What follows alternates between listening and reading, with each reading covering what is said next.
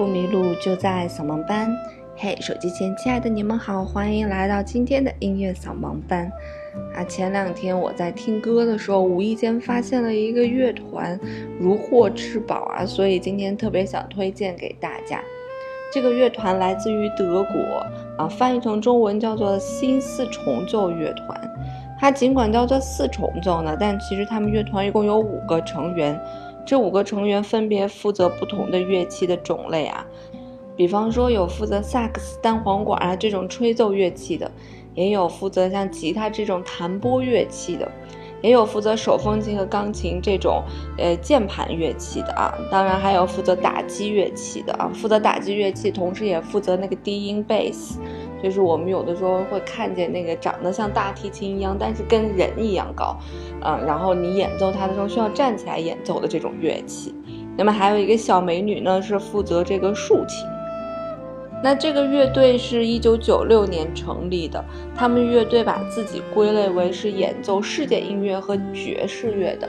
那他们除了演奏世界音乐和爵士乐呢，他们还融合了一些像弗拉明戈呀、像探戈呀一些元素在他们的音乐当中。当然，他们的有一些旋律也来自于古老的欧洲的一些流传的旋律，所以他把这些旋律重新改编、重新配器，就变成了我们现在听到的这种音乐的感觉。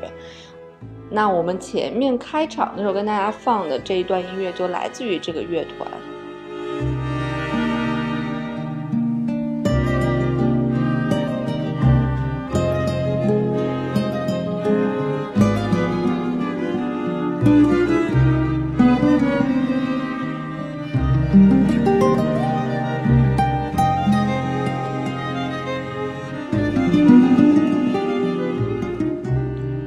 那他们这个乐团整个的音乐风格给我的感觉就是画面感极强，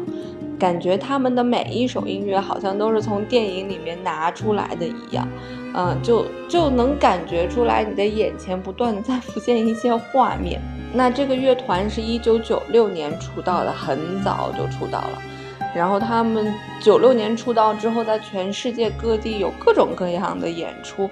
我上了他们的官网，看了一下他们七月份的一个演出排表，基本上已经排到了二十多场。可是这二十多场基本上都是在欧洲的一些演出，很少来到亚洲，所以我们现在还没有机会去聆听到他们的现场的那种感觉啊。而这个乐队发生的一件大的事情，就是在零八年的十一月份，乐队的吉他手因为出车祸呢，严重受伤，啊，脖子以下全部都瘫痪了。所以可能也是因为这个原因，是不是因为这个原因，所以他们在零八年的时候，呃，引进了新的乐器，就是这个竖琴美眉啊。这个竖琴是零八年才引入到这个乐团当中的。那这个乐团现在已经有二十二岁了啊，在这二十二年里面，他们出过十四张 CD，有两张 CD 呢获得了很多很多的奖项，一张专辑呢是零四年出的专辑，叫做《摩卡佛罗尔》，呃，还有一张专辑呢来自于零六年的专辑，叫做《Tango Bitter Sweet》，啊，探戈苦甜。那《探戈苦甜》这张专辑的第一首作品，你一听探戈风味简直太浓了，我们一起来听一下。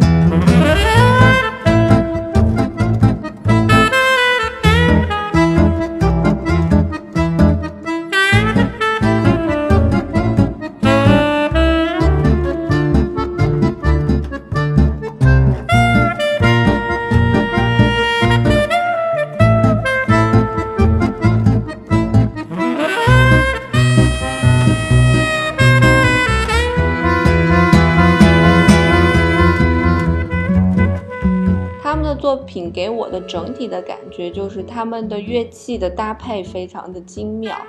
他们的乐器搭配并不难，我们大多数普通人都是可以听懂的，对吧？它不是那种非常高深的搭配，呃，但是又突出了每种乐器该有的特点，而且他们的乐手的这个技巧也是非常的娴熟的，几个人的搭配也是非常的舒服的，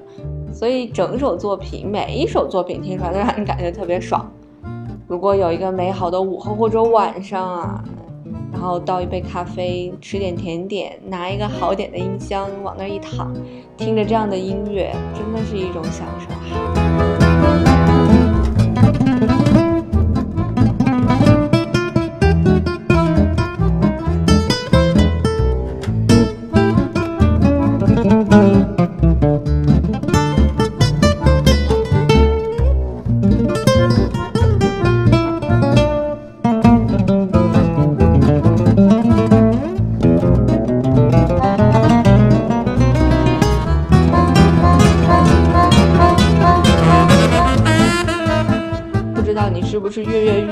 就想要跳起来 tango 了，所以在他们的音乐里面有很多画面感极其强的东西和舞蹈感极其强的东西，因为弗拉明戈和 tango 这种音乐类型本身就应该让你去自由舞蹈的，所以他们的音乐当中大量的融入这种元素，就让你想听到他们的乐曲就就想要动起来。那我认识他们呢，其实是他们零二年出的一张专辑里面的一首作品。啊，这首作品我会放在整个节目的最后面。啊，我当时听完这个作品就觉得，哇，这个乐团的这个整个从配器的感觉和演奏的舒适度来讲都非常的舒服，所以我就搜了他们很多的作品去听，决定把这个乐团推荐给大家。因为这个乐团是一个德国乐团，所以他们很多作品都是德文，我也不认识，也不敢念，所以我会把所有的作品打在底下的这个文字稿里面。如果大家喜欢的话，可以看文字稿里面的作品啊。那么这个乐团所获得的奖项，大多数都来自于德国的爵士奖，那也有一些德国的世界音乐排行榜的一些奖项。照他们演出的频率来讲，他们在德国、在欧洲应该是一个蛮火的乐队，否则也不会来这么多场演出啊。那尽管这个乐队只有五个乐手，但是他们所运用的乐器是非常多的。在他们的官网上，他们展示了他们所运用的一些乐器，我数了一数，大概有二十七种，有一些比较独特的乐器，比方说鞋的声音啊，还有咱们中国的锣和筝，还有一些钟琴的声音。啊，那还有一些我们大家比较熟悉的一些声音，什么双簧管、单簧管啊、低音管啊，呃，手风琴啊之类的各种各样的琴啊，这个我们就比较熟悉了。那除此之外，还有一些我们不太熟悉的乐器。那在千奇百怪的乐器里面呢，有一个乐器长得真的是很奇怪，叫做班多纽，它长得有点像手风琴的那个风箱啊，在我们的图片里面有，它是德国人发明的一种乐器，原来只是用于演奏一些宗教音乐的。那么这个乐器呢，尤其是适合使用在 Tango 这种音乐当中。那显而易见，它的声音就是我们 Tango 里面听起来特别像手风琴的那种感觉的乐器。除此之外，他们还常用的一个打击乐器叫做卡洪。卡洪可能对于咱们中国人来讲没有那么的熟悉，但是对于北美、南美、非洲人来讲就特别熟悉了。啊，卡洪其实就是非洲的一种鼓。但这种鼓是一个长方体的一个样子，然后人们在敲击它的时候，基本上就是坐在它的上面，拿手去敲击它的鼓面。那它的鼓面呢，基本上也分为三种声音。你在敲不同部分的时候，它会有三种声音。那你在敲击的时候，基本上是要拿手掌去敲击的，就不要把手弓起来，留一个空间去敲击，它这样声音可能又会不对了。那除了我们可以用手去敲击它呢，我们还可以用鼓棒啊、鼓刷呀、鼓槌啊，都可以来敲击它。不同的这个敲击方法和不同的材料去敲击它，其实声音也是会不一样的。前一阵子特别特别火的《Despacito》那首歌里面啊，那在它的中间副歌，我们最熟悉《Despacito》里面就会有很多卡洪的声音。他的那个节奏打起来非常的有动感。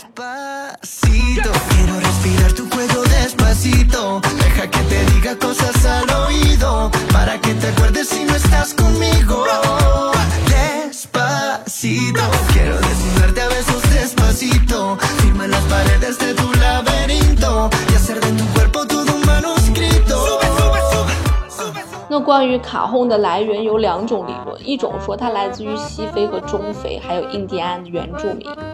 然后在西班牙殖民者统治的时候，大量的非洲人不是被带到美洲当奴隶嘛？那么在港口城市呢，他们就会运用装载鱼货物的箱子来进行演奏，所以它长得就跟个箱子一样啊，所以这就产生了卡洪。还有另外一种说法，就是在西班牙统治的时候，在秘鲁的沿岸地区，西班牙的殖民者为了防止非洲的奴隶叛乱呢，所以他们是禁止奴隶们制造乐器、演奏乐器以及说自己家乡的语言的，所以当地的奴隶们就运用装载货物的箱子。啊，来进行演奏，所以卡后呢，整个的那个乐器的感觉就是一个长方体，就特别像一个小箱子。好了，多说无益啊。对于这种乐团，我们还是一定要去欣赏他的作品为主。所以在节目的最后呢，就把一首作品献给大家，希望大家能够喜欢这个来自德国的小众乐团。对于我们来讲是小众乐团啊。那我也会把这个乐团的官网，啊，以及我的所有的 BGM 都放到底下的简介里面。呃，我有一个粉丝 QQ 群啊，幺五二八六二八八五 QQ 群。嗯，如果你想撩我的话，随时欢迎你来喽。音乐不迷路，就在扫盲班。我们过两天见啦。